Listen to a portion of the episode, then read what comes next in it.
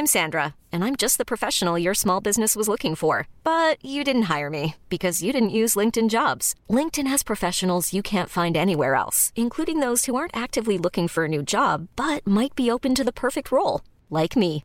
In a given month, over 70% of LinkedIn users don't visit other leading job sites. So if you're not looking on LinkedIn, you'll miss out on great candidates like Sandra. Start hiring professionals like a professional. Post your free job on linkedin.com/achieve today.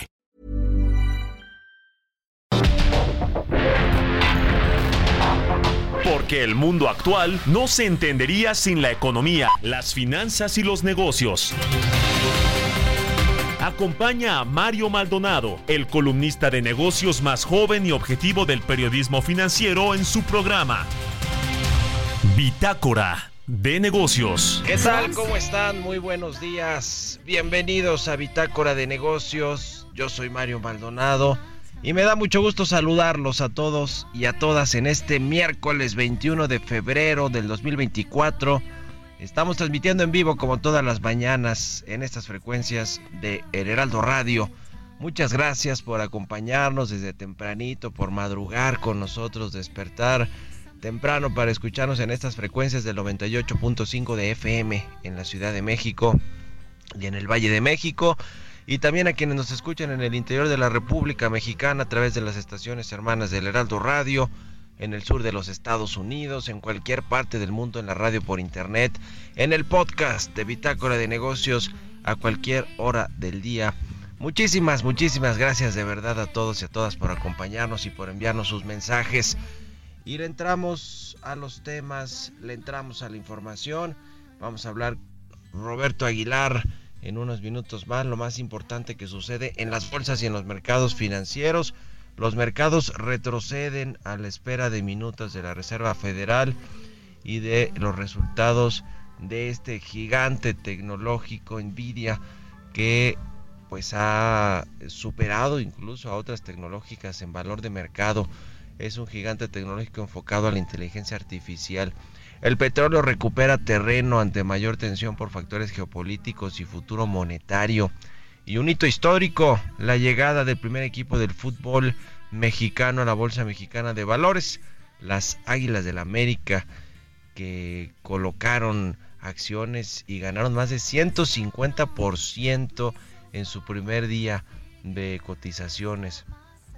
Todo un suceso que haya eh, pues cotizado este equipo que está junto con el Estadio Azteca, junto con otros negocios del grupo Televisa que los escindió del holding de Televisa para colocarlos de forma independiente. Están ahí los casinos, juegos y sorteos, eh, el área editorial del grupo Televisa, el Estadio Azteca y por supuesto el equipo, el Club América, las Águilas del América, que por cierto su clave de pizarra de cotización es esa, Águilas. Así que bueno, vamos a entrarle a esos temas con Roberto Aguilar. Vamos a platicar con Ramón de la Rosa, subdirector de Economía en Actimber, sobre la encuesta de eh, City el primer recorte a la tasa de interés estima todavía para marzo. Vamos a ver cómo eh, vienen estas decisiones próximas del Banco de México y las expectativas de inflación también que han aumentado para el 2024. Esa es la realidad, todavía hay presiones para los precios de los productos y de los servicios en México. Vamos a hablar de esto con Ramón de la Rosa. Vamos a platicar también eh, sobre Emilio Lozoya. Ayer finalmente le otorgaron una, pues ni siquiera dicen que es prisión domiciliaria, es decir, le, le cambiaron la medida cautelar para que no esté en prisión mientras se define el juicio. Está acusado de varios eh, delitos relacionados con Odebrecht, con el caso de agronitrogenados, y le cambiaron por la prisión domiciliaria.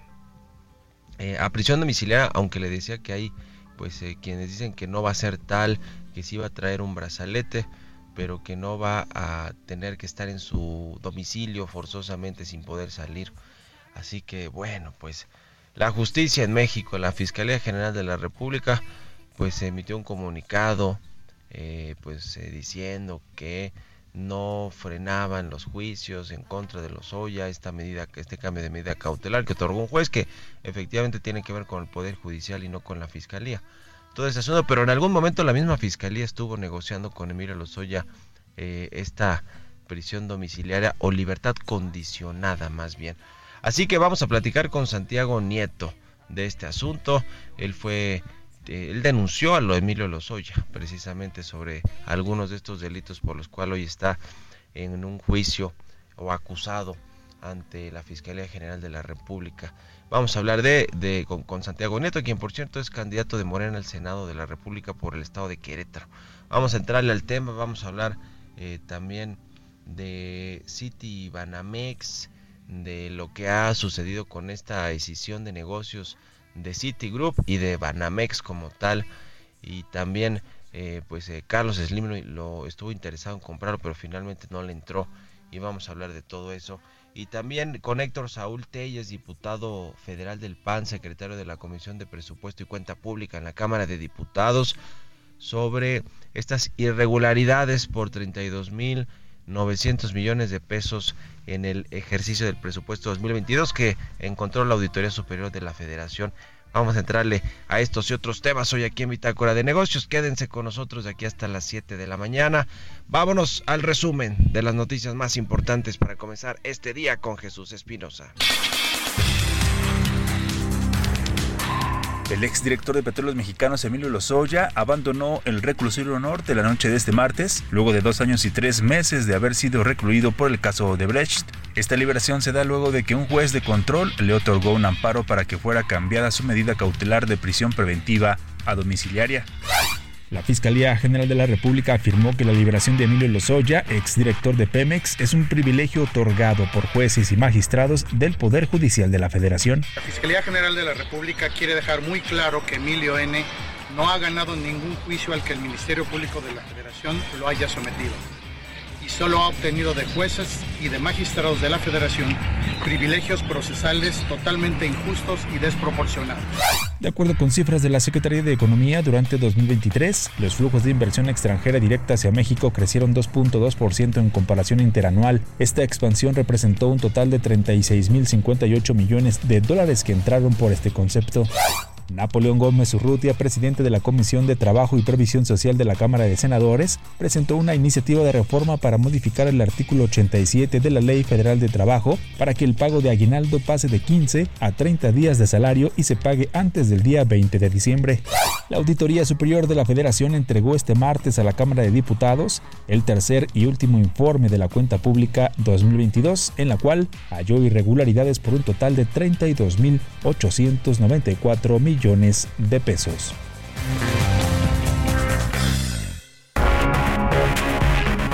El editorial.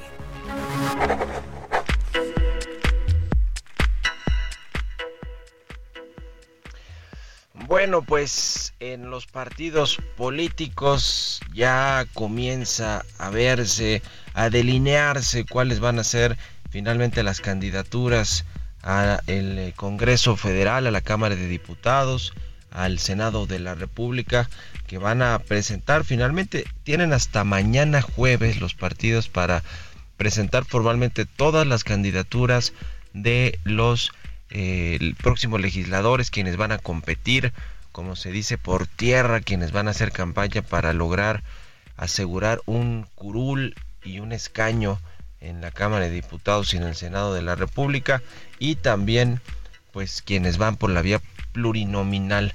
Lo cierto es que pues lo que hoy tenemos de todos los partidos políticos, ¿eh? de las fuerzas políticas, hablamos de Morena, del PAN, del PRI, del PRD, de Movimiento Ciudadano, pues han dado sorpresas. ¿Por qué? Pues porque en, resumidas cuentas, los candidatos, los perfiles de los candidatos, algunos de los más conocidos, pues eh, son o políticos reciclados o políticos de estos que buscan nada más llamar la atención, estridentes, de estos gritones. Ahorita que le dé algunos nombres, usted va a ponerle a cada uno eh, los eh, adjetivos que usted considere. Y otros perseguidos políticos, por ejemplo, y va a ser muy importante el Congreso, va a ser la elección más relevante quizá para mantener equilibrios y fuerzas políticas de distintos colores en el Congreso Federal de cara a lo que pues es esta batería de reformas que ya presentó el presidente del observador y que más bien van a terminar de debatirse, de negociarse y de buscar su aprobación en la siguiente legislatura. Pero bueno, para irnos rápido se habla de que dos exgobernadores del PRI, Alfredo del Mazo y Alejandro Murat podrían estar compitiendo por el Senado de la República o más bien tendrían ya un curul asegurado por parte de Morena, así como lo escucha, es decir, que podrían estar eh, junto con Omar García Harfuch, Ricardo Sheffield, Carlos Lomelí, Verónica Camino, estar en, eh, eh, pues, siendo compañeros de bancada, imagínese usted, lo mismo que con Marcelo Ebrard, quien dice se apresta, dicen se apresta a convertirse en el coordinador de Morena en el Senado, mientras que Adán Augusto López y Ricardo Monreal, quienes compitieron en el proceso interno de Morena de las Corcholatas, van a ir a la Cámara de Diputados. Allá se encontrará Adán Augusto López con un viejo amigo, el exgobernador de Tamaulipas, Francisco García Cabeza de Vaca, perseguido, exiliado actualmente en los Estados Unidos. En el PAN, pues ni más ni menos que Marco Cortés y Ricardo Anaya están en las primeras dos listas de los plurinominales. Lili Telles, Miguel Ángel Yunes, Francisco Ramírez Acuña. Del lado de los priistas está Alejandro Moreno y Carolina Villano, la secretaria general del PRI. El regreso de Manlio Fabio Beltrones, Aurelio Nuño. Usted me dice cuáles son los reciclados, cuáles son los eh, estridentes y los perseguidos políticos, Ricardo Anaya, Francisco García Cabeza de Vaca, y por Movimiento Ciudadano también hay sorpresas, ¿eh? ahora que anunciaron a la experredista Alejandra Barrales, a la misma Sandra Cuevas, que va a tener que competir por tierra por esa senaduría. Y están también Luis Donaldo Colosio, Claudia Ruiz Macié por MC, Roberto Palazuelos. En la Cámara de Diputados va Paola Longoria, la deportista, la actriz Rocío Banquela, así.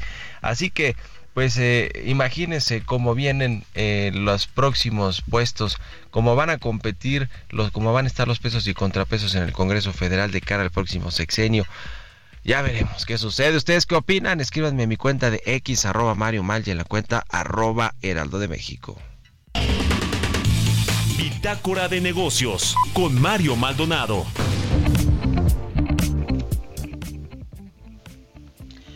Y ya le decía, vamos a platicar con Ramón de, la Rosa, subdirector de Economía en Actimeres, aquí nuestro colaborador. Ramón, ¿cómo estás? Buenos días. Muy buen día, Mario. Bien, gracias.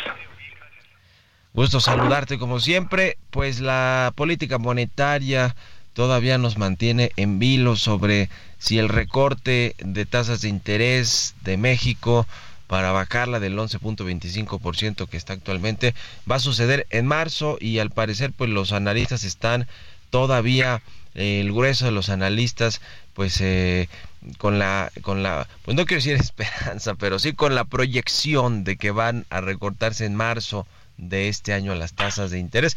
Y con esto te pregunto a ustedes cuál es la perspectiva y también en qué, eh, en qué grado si serán los 25 puntos base. Sí, Mario, efectivamente, ayer se da a conocer la encuesta de Citibanamex y algo que, que llama la atención, pues justo, ¿no? Esta eh, se elevó el pronóstico de inflación para el cierre de año que estaba en 4.08 a 4.20. Entonces, eso efectivamente genera dudas sobre qué va a pasar con Banco de México.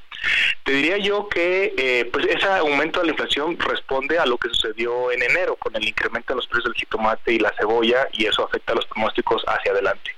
Ahora, en particular, ¿qué puede pasar con Banco de México? A mí me llama mucho la atención eh, que la expectativa de inflación para la primer quincena de febrero está en 0.17. Usualmente es una quincena de 0.20. ¿Qué significa 0.17? Que la tasa de inflación anual bajaría de 4.88 a 4.75. Sin embargo, nosotros en Actinver pensamos que va a ser mucho más baja esa tasa de inflación. En lugar del 0.17 estimamos un 0.05 porque en la primera quincena de febrero vimos una caída del 30% en el precio del jitomate y cerca del 14% en los precios del tomate verde. Estos dos productos en particular pesan mucho en la canasta de consumo y entonces nuestra expectativa es que la tasa anual de la inflación baje de 4.88 a 4.61.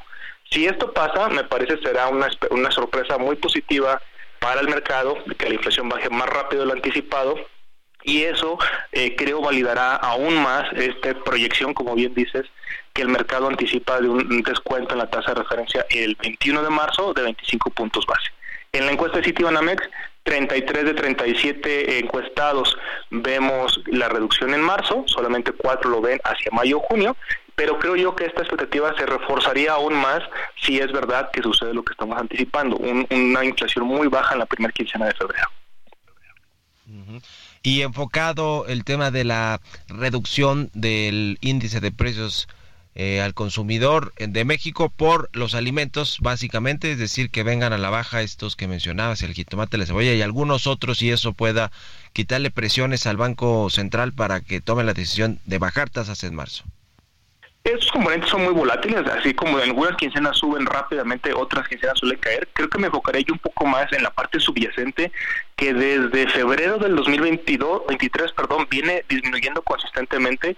Entonces, esta quincena, pues podríamos tener una inflación subyacente que ya baje del 4.75 hacia el 4.68 y continúe este proceso deflacionario en la parte subyacente, que es lo que más le interesa a los bancos centrales y esto, eh, más la buena noticia de los alimentos, pues ayude a que Banco México pueda comenzar a ajustar levemente sus tasas de interés. Hay que recordar que sigue siendo una postura muy restrictiva. Si, veríamos, si viéramos la tasa real exante, está arriba del 7%, aún estaría por arriba de ese umbral, que Banjico ha dicho en varias minutas y comunicados que, que, piensa que es la zona restrictiva ideal, entonces seguiría siendo una postura restrictiva a pesar de haber disminuido 25 puntos base. Ya.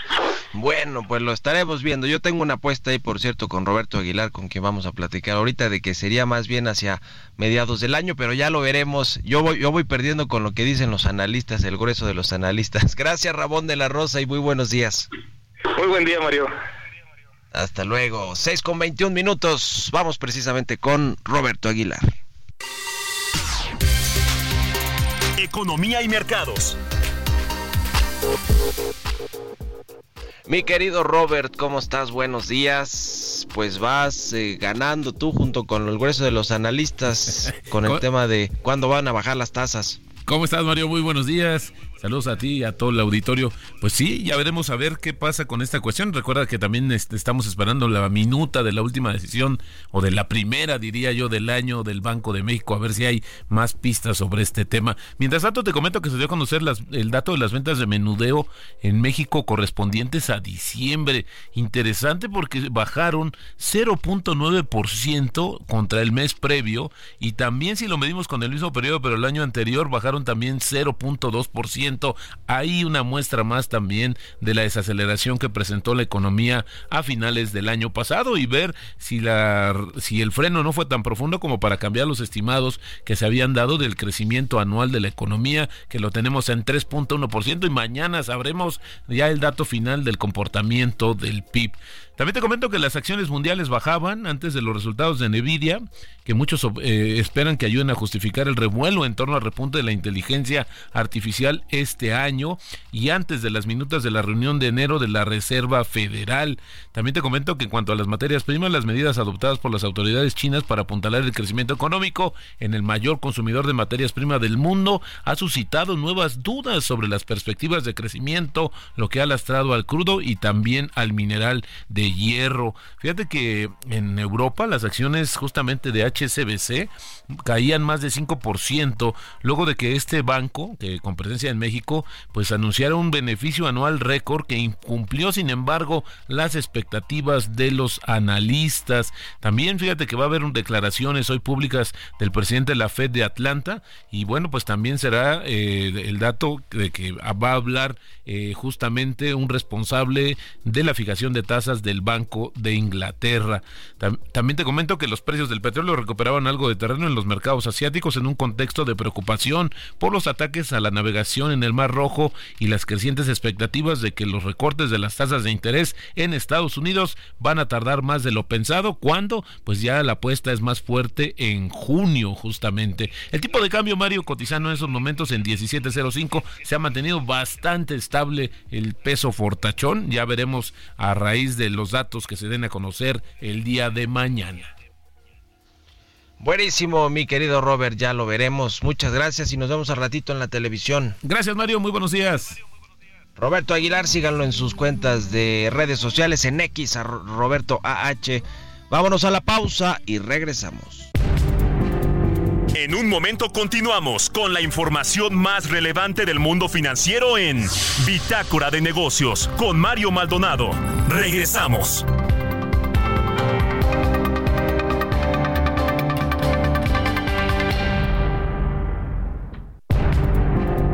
Estamos de vuelta en Bitácora de Negocios con Mario Maldonado. ¿Cómo estás? Muy buenos días, Mario. Para Bitácora de Negocios les tengo la siguiente información. Ustedes amigos cuando leen no comprenden, tienen que leer dos o más veces para retener la información o les da sueño. Sileo es un sistema que se encarga de impartir una serie de técnicas de aprendizaje que tienen como objetivo lograr desarrollar habilidades que permitan al ser humano tener un mejor desempeño en sus actividades diarias.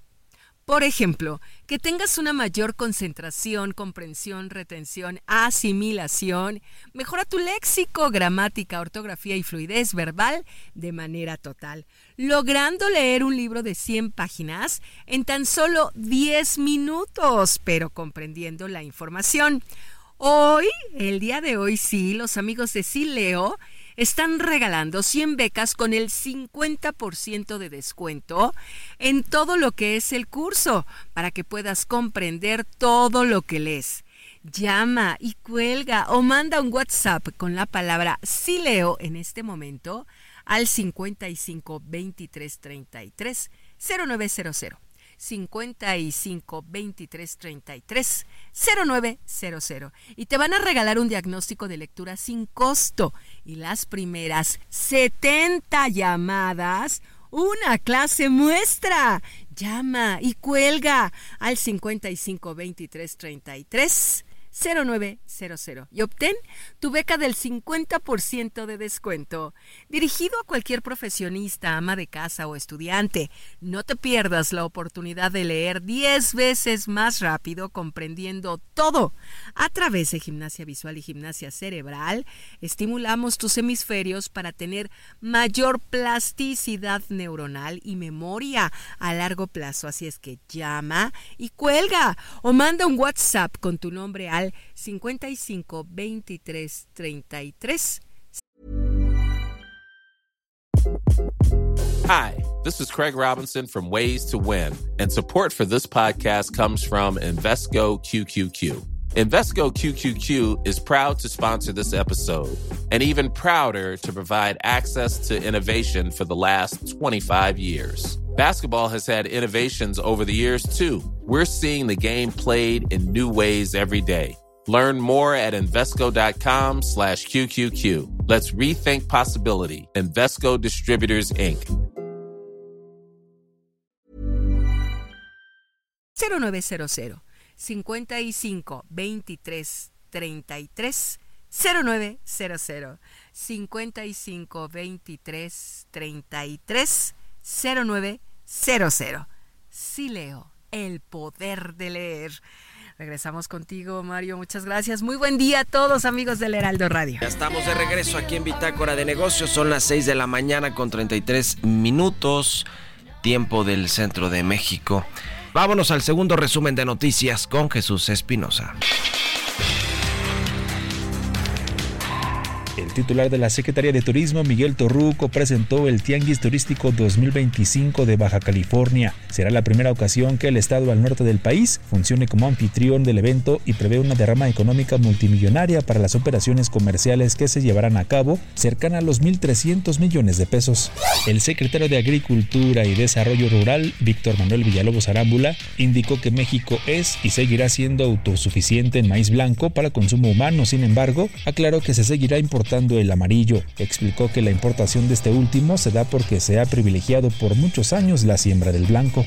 Después de que la COFE puso en la mira a Amazon y Mercado Libre por considerarlos duopolio, captando el 85% del mercado de compra-venta en línea, la Concanaco Servitur propuso colaborar con ambas compañías y las pequeñas empresas para cuidar al consumidor final. El Pleno de la Cámara de Senadores aprobó por unanimidad la Ley Silla, la reforma de cinco artículos de la Ley Federal del Trabajo, que busca garantizar el derecho de las personas al descanso durante su jornada laboral. El dictamen aprobado por la Cámara Alta les prohíbe a los empleadores obligar a sus trabajadores a permanecer de pie durante todo su turno. Entrevista.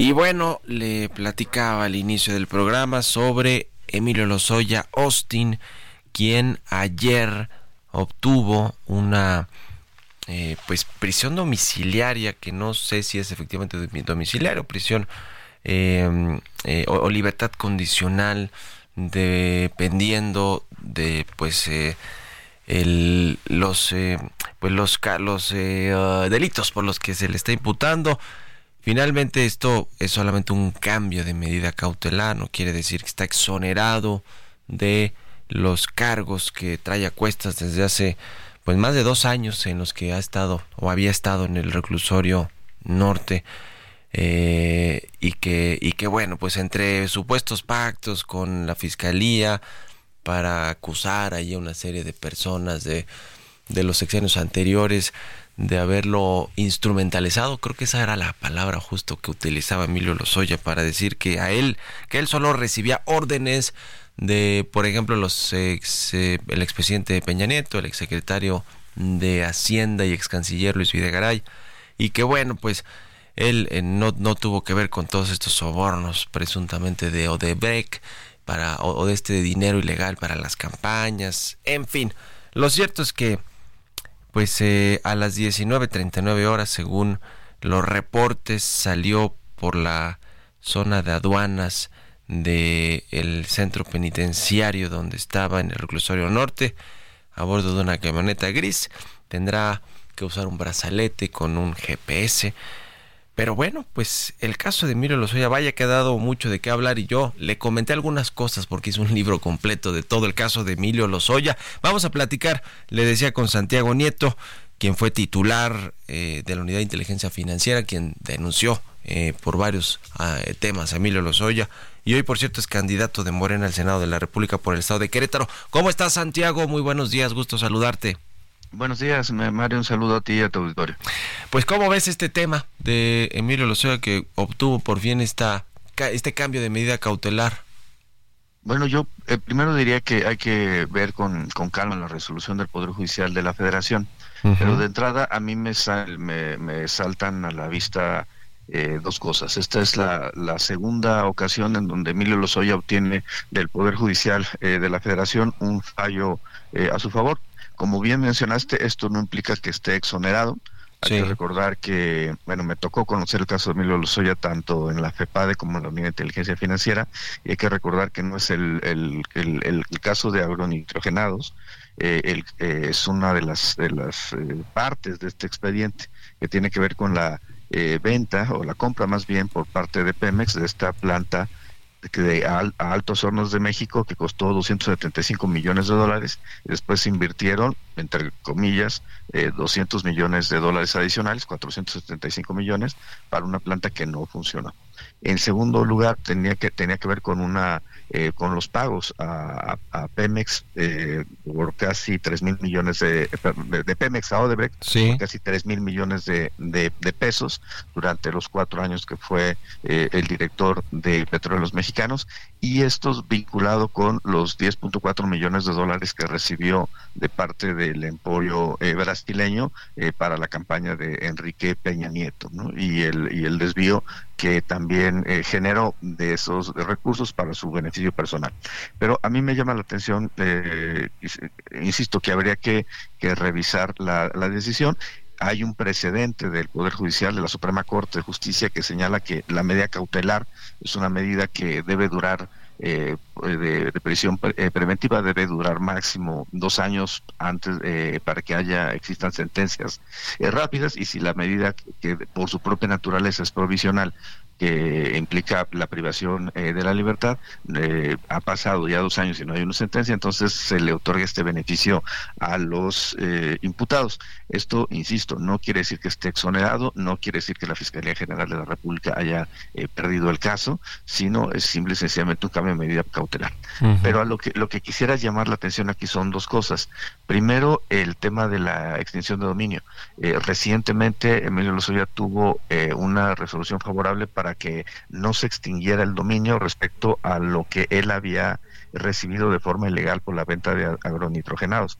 Me parece que esto, eh, él y el argumento era que Alonso Ancira ya había pagado una cantidad creo que no comparto el criterio del Poder Judicial, comparto el criterio de la Fiscalía General de la República de que se trata de uno, de, eh, a pesar que es la misma conducta, hay un, eh, debe repararse el daño no solamente por el dueño de la empresa que vendió, sino también por el, responsable de la adquisición por parte del Estado, porque se trata de dos eh, figuras eh, penales distintas. Y dos, eh, el argumento del Poder Judicial, insisto que hay que revisar con, con, detenimiento, con detenimiento y que también la Fiscalía tiene a su, a su en la, posibilidad de promover un recurso de revisión respecto a la decisión del Poder Judicial.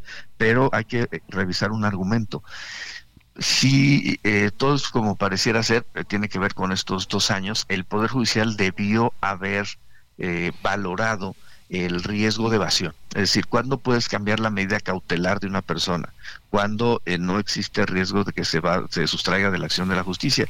Y en el caso particular de, de Lozoya, eh, pues como ambos sabemos y como tu público sabe, pues fue detenido en, en España, eh, buscó una negociación con el Estado mexicano involucrando a 71 personas físicas y, morales y, eh, y por tanto el, a mí me parece que eh, sí existe un riesgo de, evasión dado la capacidad económica del señor Lozoya por un lado y por otro lado dado el antecedente de que fue prófugo de la justicia durante más de más de, dos años. Entonces creo que no comparto el argumento del poder judicial eh, me parece que es algo que hay que hay que revisar y bueno también decir que esto no se ha acabado que la Fiscalía General de la República tiene instrumentos procesales todavía a su alcance. Lo cierto también es que pues no se llevó, digamos, ya al, al, al, al, proceso final todo este juicio, ¿no? Es decir, para buscar dictar sentencia o en su caso exonerar, eh, si es que no tuviera las pruebas la fiscalía para pues poder dictarle una sentencia a Emilio Lozoya. Y además de todo, están estos casos agronitrogenado de Breck y algunos que tú como titular de la WIF, pues eh, eh, pusiste sobre la mesa en términos de denuncias, ¿no? De operaciones con empresas fantasma de más de 3 mil millones de pesos.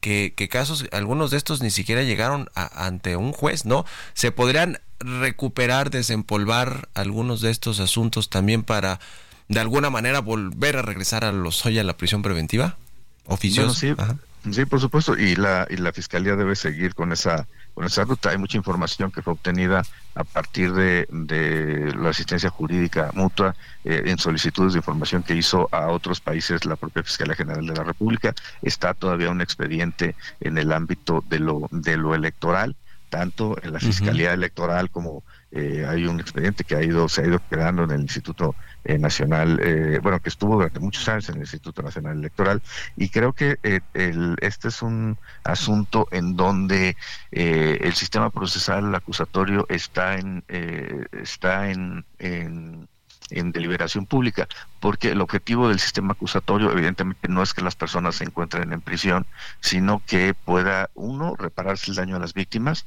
y dos, eh, pues lograr la, extinción de, del dominio. Y eh, me parece que es un buen caso en donde al no poderse acreditar el origen eh, legal de los recursos con los cuales se compraron los inmuebles, creo que era importante que, que se, se transitara hacia la devolución al Estado, la extinción de dominio y la recuperación por parte del Estado de recursos que finalmente habían tenido su origen en una actividad eh, estatal, porque eran actos de corrupción relacionados con el ejercicio de la función como director de, petróleos mexicanos. Pero bueno, todavía esto no, no, ha, terminado y creo que es importante. Entiendo que todavía queda pendiente incluso un juicio de amparo por resolver. Entonces, eh, pues creo que la Fiscalía pues, seguirá haciendo su papel. Pues a ver hasta qué momento eh, pues se termina este, este juicio.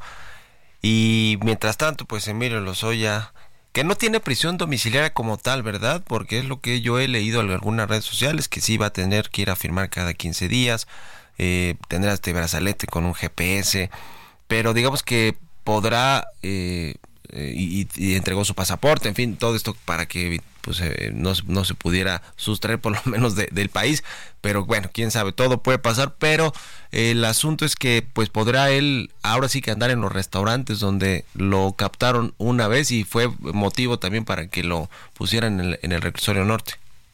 Sí, la idea es que se encuentre, bueno, en, eh, habría que ver, insisto, las, las eh, características de la resolución, puede estar en prisión domiciliaria. La idea del, localizador es precisamente eso, que no se sustraiga de la acción de la justicia, va a tener que estar, eh, digamos, el cambio de medida cautelar no implica exoneración, implica solamente cambio en las condiciones del seguimiento del proceso, eh, dado que, pues, como mencionamos al principio de, nuestra conversación, la idea es que un proceso pues, no, no dure más de dos años y si hay dos años ya en prisión eh, preventiva, eh, puede obtener este, este beneficio pero yo creo que la valoración que debió haber sido eh, ah, debió haber hecho el poder eh, eh, judicial debía ser pues el riesgo de que se sustrajera de la acción de la justicia usadas las condiciones económicas del personaje. Bueno, pues tal vez esto se inscribe también en todo el asunto entre el gobierno, la fiscalía y el poder judicial que que pues de pronto a lo mejor no, no ayuda mucho. Oye Santiago, por último te pregunto, aprovechando el viaje, sobre tus aspiraciones al Senado de la República por Querétaro, cómo va todo ese tema. Me parece que ya mañana se cierran todas las eh, posibilidades para que las candidaturas sean inscritas y, pues los candidatos a buscar eh, por tierra o por aire las candidaturas. Sí, bueno, la verdad es que una, una gran experiencia. El, eh, creo que es una, una oportunidad que agradezco mucho a, mi, a, a, Morena de poder eh, encabezar una de las fórmulas al Senado de la República por Querétaro. Eh, nuestra posición pues, ha sido ha sido muy clara. Hay eh, temas importantes en la vida de Querétaro que hay que cambiar la tensión que tenemos en este momento con, sobre los temas eh, hídricos, la, la, movilidad en la zona metropolitana, la inseguridad en, San Juan del Río, desarrollo, la falta de desarrollo económico que existe en varias regiones del, estado, particularmente en el semidesierto, en la sierra, y, bueno, creo que eh, eh, hay una legislatura que con temas muy importantes, sobre todo en el ámbito social, que será importante trabajar. No puedo dar ningún tipo de datos adicionales porque en este momento estamos en la intercampaña, si no hay que violentar la, normatividad eh, electoral y creo que la posición de la izquierda debe ser de absoluto respeto al Estado de Derecho. Y, bueno pero pues, realmente eh, pues eh, muy muy contento con esta nueva etapa después de haber dejado la procuraduría de Hidalgo con procesos muy interesantes como es el la estafa siniestra, que se fue en algún momento pues, el máximo proceso eh, de combate a la corrupción más importante que tuvo eh, el, país el, en el 2023. Ya, pues estaremos platicando a partir del primero de marzo que ya comienzan las campañas, las candidaturas y las campañas formalmente. Gracias, Santiago Nieto, y muy buenos días. Buenos días. Hasta luego. Que estés muy bien, es Santiago Nieto, el titular de la UIF, bueno, hablando sobre el tema de Emilio Lozoya y también de sus aspiraciones eh, políticas en el Senado de la República. Vamos a otra cosa, 6 con 48. Mario Maldonado en Bitácora de Negocios.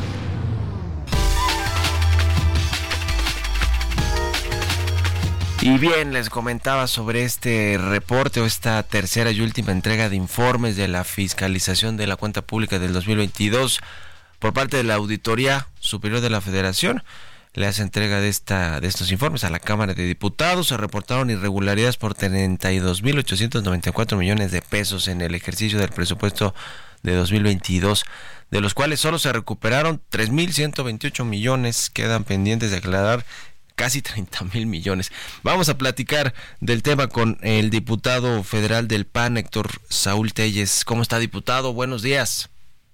Buen día, Mario. Un saludo para ti y para todo tu auditorio. Igualmente, pues ¿Dónde están estos recursos? Porque no son, no son nada menores, 30 mil millones de pesos, algunos que tienen que ver con las empresas productivas del Estado, con Pemex, con CFE, pero también con proyectos de infraestructura relevantes del actual gobierno federal. Sí, como bien mencionaste, Mario, en esta última entrega ya del informe final de la cuenta pública 2022, pues encontramos que hay eh, cerca de 32.800 millones de pesos bajo observaciones, bajo irregularidades. De eso solo la Auditoría Superior ha recuperado alrededor de 3.100, es decir, que prácticamente 29.700 millones, miles de millones de pesos están eh, en irregularidades por parte del gobierno. De estos corresponden alrededor de 6.900 millones de pesos al gobierno federal como tal y en estados y municipios hay 22.800 millones de pesos todavía sin solventar. ¿Cuáles son las principales observaciones que se encuentran? En esta ocasión hay una observación importante de 256 millones de pesos que no se han solventado en todas las prisiones federales, es decir, en todo el sistema penitenciario que está a cargo de la Secretaría de Seguridad Ciudadana. Eh, resaltan estos 256 millones eh, en la operación de las prisiones federales en el país vuelve a aparecer nuevamente Mario Segalmex, aunque ya con montos menores, pero sigue teniendo problemas Segalmex para poder eh, pues operar bien los recursos que se le confían. Ahora hay 177 millones de pesos que se suman a los más de 15 mil millones de pesos que en los años anteriores han tenido observaciones eh, también ahí en Segalmex, que ha sido uno de los temas de corrupción más sensibles en este gobierno. Pero por si fuera poco, Mario, las tres eh, obras insignia del presidente, como ha sido el AIFA, el Tren Maya y Dos Bocas, aparece nuevamente eh, con observaciones importantes. Así ha sucedido en todos los años de gobierno del presidente López Obrador. Estas tres obras siempre han tenido observaciones eh, pues bastante eh, importantes. Ahora Dos Bocas viene con 110 millones de pesos bajo observación en irregularidades, en montos que no han sido solventados, el AIFA con 13 millones de pesos, pero el tren Maya se dispara con 785 millones de pesos que no han sido explicados todavía por en esta parte eh, eh, en ese momento todavía bajo la administración de Fonatur en donde estaba Javier May que después se fue a buscar ya la gobernatura de Tabasco. Estas tres obras, Mario, juntas en este año 2022 suman más de 900 millones de pesos bajo observaciones, bajo probable corrupción, bajo irregularidades, estas tres obras insignias del presidente López Obrador. Y vuelve a aparecer, Mario, también otra entidad que ha estado pues manchada de, de actos de corrupción, en donde CONADE hoy aparece también con 283 millones de pesos eh, que no han podido ser solventados por su titular, eh, Ana Gabriela Guevara. Otro programa social como Jóvenes Escribiendo el Futuro con 29 millones de pesos. Y encontramos también la Secretaría del Bienestar en, en recursos que fueron destinados para solventar las eh, los daños que provocó el huracán Ágata en aquel momento, con 415 millones de pesos que también no se han eh, podido explicar. La presa del Zapotillo también con 67.8 millones de pesos. El Instituto Nacional de Migración con 42 millones de pesos. Esos son como unos datos pues, relevantes de lo que hemos estado revisando, Mario, en donde pues hay nuevamente graves irregularidades en el manejo de los recursos durante el año 2022 por parte del gobierno del presidente López Obrador. Bueno, pues qué asunto siempre con estos eh, temas de la revisión de las cuentas públicas de la auditoría, porque pues si bien ya tiene un poquito más de dientes para poder hacer denuncias, pues normalmente no se hacen y no tienen, no llegan a buen puerto y normalmente no se, no se recuperan ni reintegran estos recursos a los presupuestos. Así que es todo un tema que, que, luego le entramos más a detalle, diputado, porque ya se nos acabó el tiempo. Muchas gracias y muy, muy buenos días. Y como bien lo mencionaste, Mario, solamente 20 denuncias durante esta administración por parte de la Auditoría Superior de la Federación en denuncias penales. Muy, muy lejos de las 437 que hubo con Enrique Peña Nieto. Sí, muy cerca y muy cerca David Colmenares de la 4T. Gracias, diputado, muy buenos días, hasta luego. Gracias. Nos Gracias, despedimos, Mario, nos despedimos con esto, se quedan con Sergio Lupita en estas frecuencias del Heraldo Radio, nos vamos a la televisión, al canal 8 de la televisión abierta, las noticias de la mañana y nos escuchamos aquí mañana tempranito a las 6. Muy buenos días. Esto fue Bitácora de Negocios con Mario Maldonado.